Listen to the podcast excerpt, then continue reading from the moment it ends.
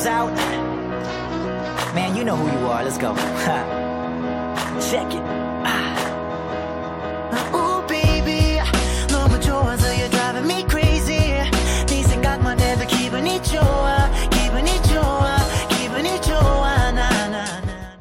各位听众朋友，大家好，这里是鸭肉卷饼 FM 四二八六三八，欢迎来到李钟硕和金宇彬的世界。 这里是正在韩国为大家放送节目的主播一颗菜。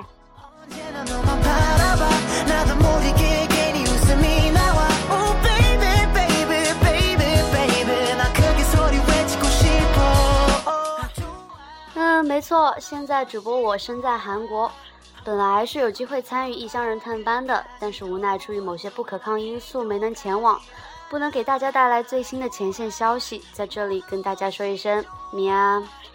不过在之后几天，主播我将会分别前往我们鱼饼还有阿丫的经纪公司朝圣，不知道说朝圣会不会有些过分。嗯，当然，走在首尔看到跟我们阿丫或者鱼饼相关的东东，主播我都会想去记录的。只不过主播我太作，好多时候都不敢顶着一张脑残脸走上前去抓起相机猛拍一通，错过了小东西也还请原谅。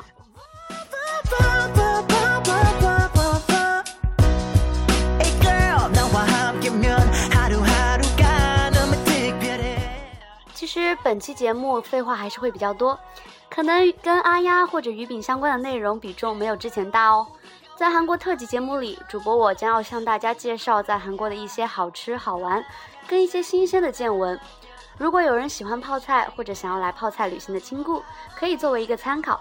当然，这些都只是主播我个人的一些推荐啦，不全面也还请继续原谅。主播我本在在本周四到达的韩国，所以在韩国才待了两天就录了这期节目，所以目前能给大家说的就是对韩国首尔的一些初印象。想必对韩国有向往的小伙伴们心里都有一个自己的韩国，在那里有自己喜欢的人的印记，有自己想象的氛围。主播我在真正出发前也不例外，我心里的韩国是，嗯，高端大气上档次的啊。不过这样说是不是会有点太俗气？好吧，应该说，我心目中的韩国是一个有着很厚重的现代氛围，却有着很重的传统香气，有着很精致的生活和无处不在的艺术气息的国度。不知是不是与电台前的各位有着相似的想法呢？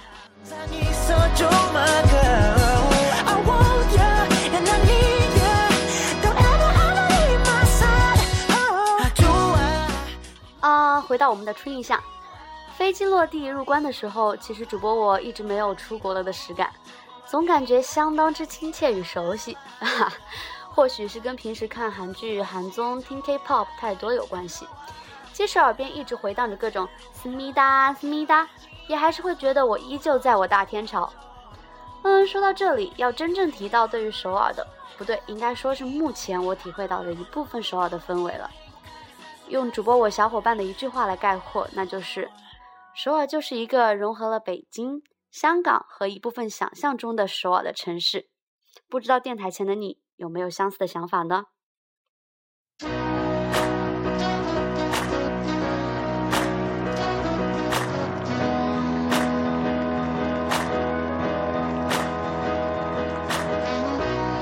？Yeah.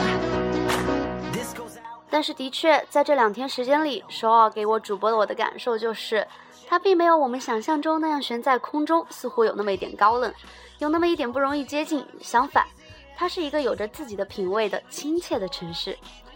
举一个简单的例子吧，在仁川机场，如果你的手机没电了，不用担心，在入关之后的旅客休息区都有插线孔，而且不单单是有插头的插线孔，还直接设有 USB 接口，随时都可以使用。而且不会韩文或者英文不流利的亲故，也完全不用担心到韩国各种不便，因为他们的地铁站点等等地方都写有中文啊。说到地铁站，不得不说，真心空旷整洁。啊、或许是主播我在北京被北京地铁压迫惯了吧。到了首尔，没有人挤人，没有成堆的人头，就超级清新啊！只要慢悠悠的等待列车，然后慢悠悠的上车就好啦。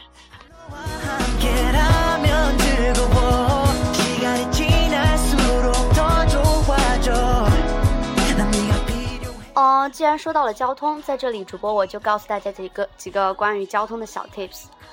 第一，关于交通卡，到了机场之后，一般我们都会选择购买一张 T Money 卡，就类似于国内的交通卡，并且往里充值一定的金额，这样之后出行靠它就可以啦。T Money 购卡也相当方便，入关之后到一层寻找像 Seven Eleven 这样的便利店，然后向店员说你要购卡，当然简单的英文就 OK 啦。店员会直接给你卡，卡是两千五百韩元一张。除此之外，再向卡里充值一定的金额就好。主播购卡时充了一万韩元的，呃，车费，约人民币六十多元。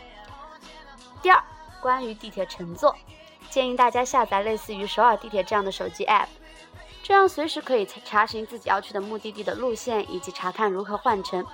其次，在乘车时有一排座位是绝对不能坐的。那就是老幼病残专座，在国内或许很多人都不 care，但是在韩国那两排座位是不好坐的哦，小心乘客们投来异样的目光。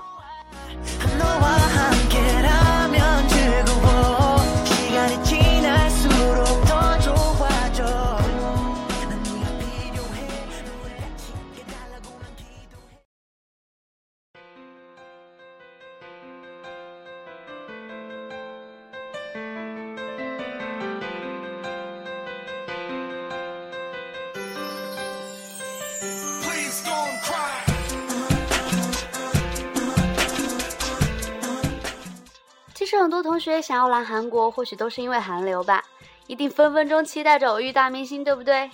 哈哈哈！说到这里，不得不说，主播我第一天的运气还算是不错的，因为是下午到达的航班，第一天就只安排了去明洞的行程，没想到刚好碰上了 XO 出席 MCM 的访问活动，于是就打了一把酱油，看了一下当下正红的欧巴们，果然很帅气啊！同时，泡菜妹子追星也果然疯狂。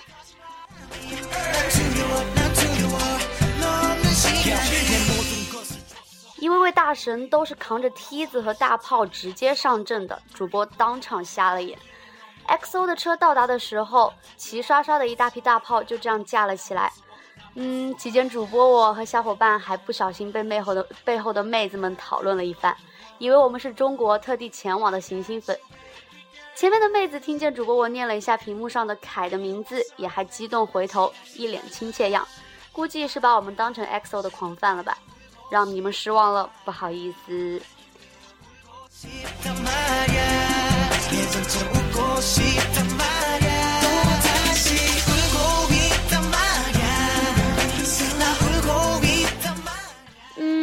喜欢阿丫跟鱼饼的亲故中也有对 XO 感兴趣的亲故，想要当天活动的现场视频的话，主播我刚好有拍，请私戳我的微博，放荡不羁的一颗菜，留下你的邮箱哦，主播我会给你们发过去的啊。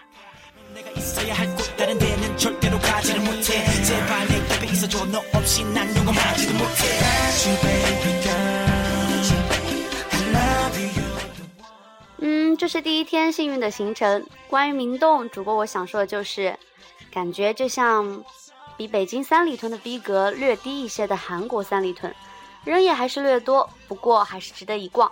尤其是一些女装店还是比较平价的，适合妹子们血拼一番哦。呃，关于明洞的小 tips，或许就是换钱了吧。到明洞随处可见换钱所，并且都标有汇率，完全不用担心哦。只要直接将要换的人民币交给老板就好。至于汇率，主播我个人感觉跟银行差不多，可能有的店还略低一些，不过绝对比在机场换合算。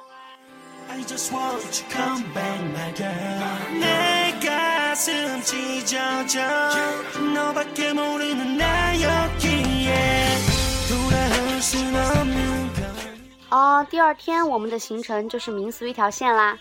因为主播我们的、民宿定在了宏大附近，因此是从景福宫到光化门，再到三清洞。原本还定了青石川的行程，但是因为在景福宫耽误了比较多的时间，于是临时取消了该行程，直接滚回宏大到哈哈开的烤肉店吃晚饭啦。想必这里也是 Running Man 狂粉们必不可少的行程吧。主播我本来也想偶遇我们的俏皮哈鲁鲁，可惜无奈去的太早又吃太晚。哦，不是吃太晚是吃太快了哈哈不好意思。没有见到有些小失落。Anyway 肉还是不错的。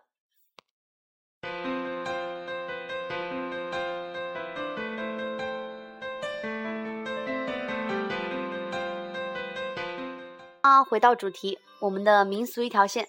说到景福宫其实生活在大天朝的我们应该不会被它惊艳到因为的确跟故宫相比景福宫显得绝对有些小家子气。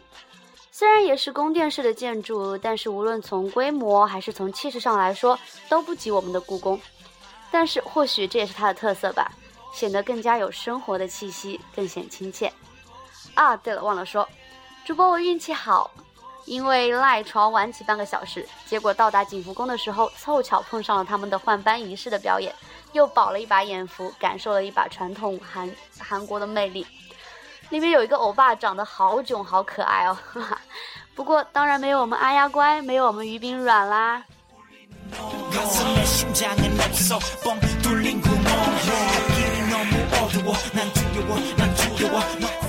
嗯，除此之外，去逛景福宫的亲故千万不要错过里面的民俗博物馆哦。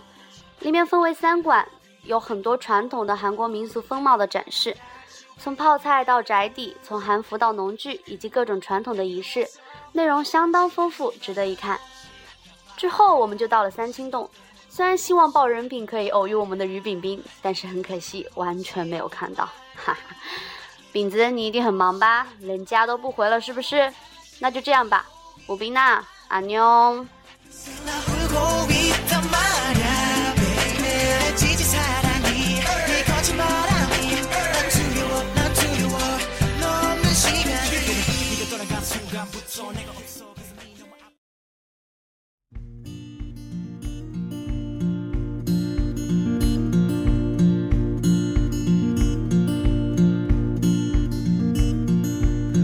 She said she never had a chance to look at the sun in different ways ever since she's been here.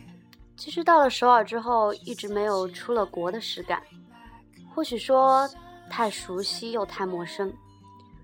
耳边响着响着的韩语，其实即使在国内也每天被熏陶着。地铁也还是地铁，街道也还是街道，一切都很轻易很便利，所以感觉熟悉。但是又感觉陌生，因为找不到实感，找不到原本想象中的那种味道，所以感叹：啊，原来首尔并不是我脑海里的那个城市。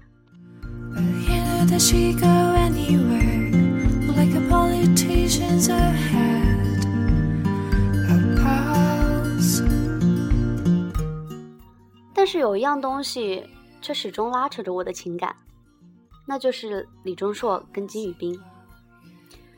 嗯，虽然一开始的初衷只是来韩国吃喝玩乐，并不想以追星为目的，但是心里总有那么一根弦，总有那么一束目光，总是在发现和找寻着李钟硕和金宇彬的身影。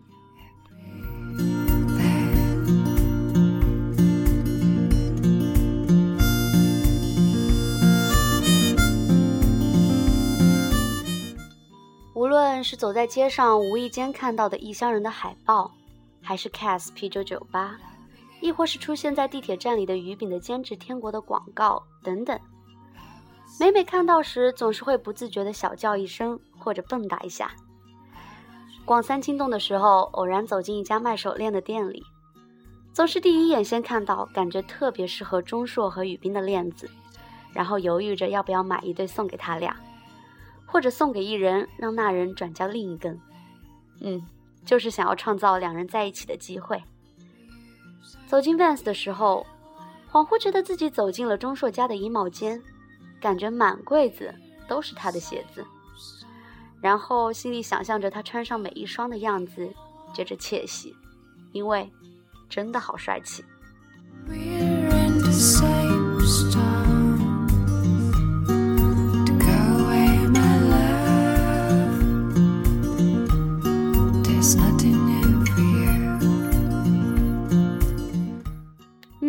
这才两天，没想到竟也积累起了这么多的欣喜与思念。泡菜行还在继续，谁也不知道下一刻会遇上什么惊喜。以上是来自主播一颗菜的碎碎念。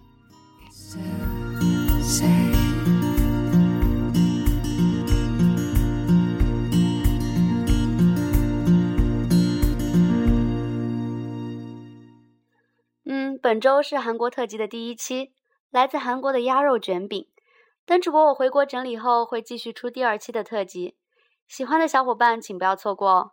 接下来几天将会有朝圣的行程，还是希望可以遇见我们的阿丫和鱼饼。虽然你们都很忙，但是一定要按时吃饭哦。两只都加油，并且一直期待着你们的新合作。嗯，以上是本期节目的全部内容，我们下期见。